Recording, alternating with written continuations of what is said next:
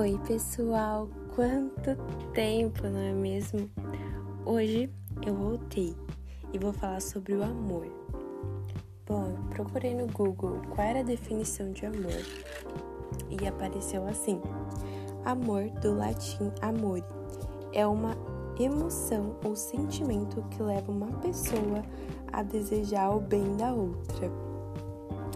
É, todo mundo conhece João 3,16 e fala que porque Deus amou o mundo de tal maneira que deu seu filho, seu filho único para todo aquele que nele crê não pereça, mas tenha vida eterna. Bom, é, o mundo todo foi alvo do amor de Deus. Você foi alvo do amor de Deus. Todas as pessoas que você conhece e tudo aquilo que habita no mundo, né? Bom, é até aquelas pessoas que a gente fala que são horríveis, que na verdade são todas, né? Porque se a gente for ver o nosso interior, só por Deus, aquelas pessoas que praticam maldade, todas foram alvo do amor de Deus. É, teve um tempo que eu tava escutando uma música da Ana Vitória, que é, é Te Amar é Massa Demais. E a letra é assim, ó. Vamos rodar o mundo, sei lá para onde, e a gente aprende tudo. Sei lá o que, se for para descobrir o mistério das coisas, que seja com você. Te amar é massa demais, é. Tem barulho, fé, revolução. Nossa linha entre o sim e o não, literatura, literatura pura. Eu sei que a nossa história é para ser além de mim. A nossa história é para ser além daqui. A nossa história atravessa o tempo plano certo, tempo plano. Bom, eu escutei essa letra, eu escutei essa música, a letra ficou tipo ressoando no meu interior. Eu pensei, cara, o único que se encaixa nessa letra é Deus. E aí eu fiquei pensando, é, a nossa história é para ser além daqui. A nossa história com Deus, ela pendura a eternidade. Não é só esse momento que a gente está vivendo aqui, né, na Terra. E é aquilo, a nossa história ela atravessa o tempo, plano, o certo e o errado, né? Bom, Jesus, Deus, ele é atemporal. Ele atravessa o tempo. Ele está além do que o tempo, né? E é aquilo. Ele te amou muito antes de você nascer. E meu, o amor dele foi tão perfeito porque ele deu o filho dele, ele deu o próprio filho. E isso é a prova de amor assim mais absurda que alguém poderia fazer pela gente, né? Bom, lá em João, João, é, 1 João é 4, 4 é, 18, fala assim: esse amor não tem medo, pois o perfeito amor afasta todo medo. Se temos medo é porque temos o castigo e isso mostra que ainda não experimentamos plenamente o amor. Bom, a gente está vivendo uma situação muito ruim. Nessa pandemia tem muitas pessoas ficando tristes, é, tem muita pessoa angustiada, desesperada. O ser, o ser é, interior, o seu interior pode estar em pleno desespero, só que talvez você não mostre, né? Não transpasse isso. Mas tem muitas pessoas desesperadas e com sentimentos ruins, né? Fazendo elas pararem, é, ficarem tristes e etc. A minha professora na minha escola ela pediu pra gente fazer um desenho é, representando o sentimento que estava é, co coexistindo né, no nosso interior. E muitos é, adolescentes da minha escola publicaram sobre que estavam com medo, que estavam é, angustiados, que estavam é, assustados, se sentindo sozinhos. E bom, é, o perfeito amor, ele lança fora tudo isso. E cara, o amor, ele te preenche de uma forma inexplicável eu estava sentindo muitos sentimentos igual a todo mundo. Estava com medo do meu futuro, eu estava com medo de uma série de coisas, só que eu entreguei nas mãos de Deus.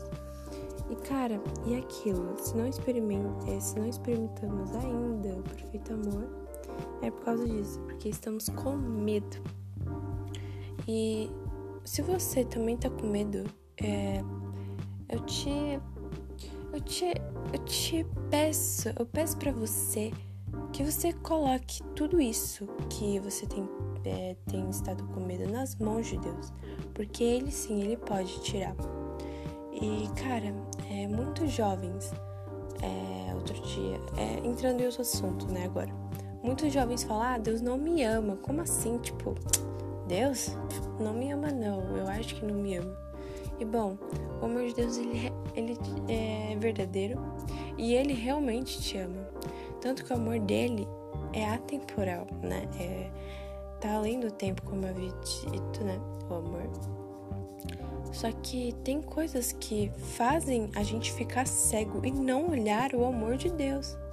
E tem uma poesia de um cara que é assim, ó, o amor nunca morre por morte natural. O amor nunca morre por morte natural, morre pelo não cultivo, morre pelo relaxamento, morre pelo descaso, morre pelo abandono, morre, é, morre pela indiferença, morre pela falta de sensibilidade, morre pela negligência, morre pelo egoísmo. O amor nunca morre por morte natural, morre pela não valorização, morre pela falta de criatividade, morre por não ser nutrido morre por escolhas não assumidas. O amor nunca morre por morte natural.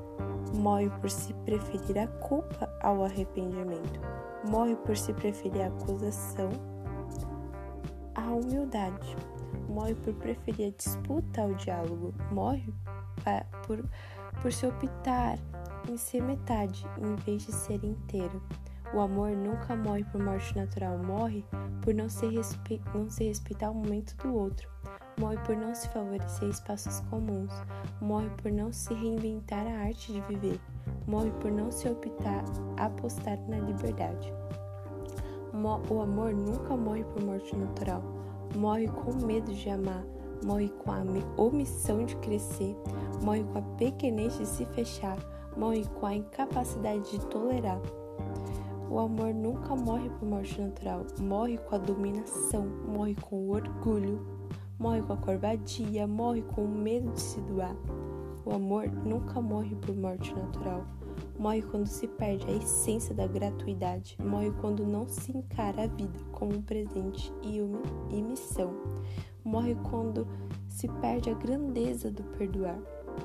Morre quando existe apenas uma proximidade física e corações distantes. Bom, eu me identifiquei muito e eu vi que antes eu não conseguia enxergar Deus, eu não conseguia enxergar o amor dele por mim porque eu praticava basicamente tudo isso e tudo isso se encaixava em mim e muitas vezes se encaixa, né? E bom, eu acho que pelo, pelo fato de você não é, entender o que é o amor de Deus, pelo fato de você não conhecer, é por causa disso. Por você não cultivar, pelo relaxamento de sempre deixar tipo, ah, ai, amanhã eu falo com Deus, sabe? Ah, amanhã eu pego a Bíblia, ah, amanhã eu, eu vou tal lugar, sabe? Mas nunca faz. Pelo descaso, abandono, negligência, escolhas não assumidas, né? É, por, não, por não ser nutrido, por não perdoar por ter medo de amar, a omissão de crescer, a pequenez de se fechar, a incapacidade de tolerar. Cara, o amor morre é, por uma série de coisas. Cara, olha isso aqui.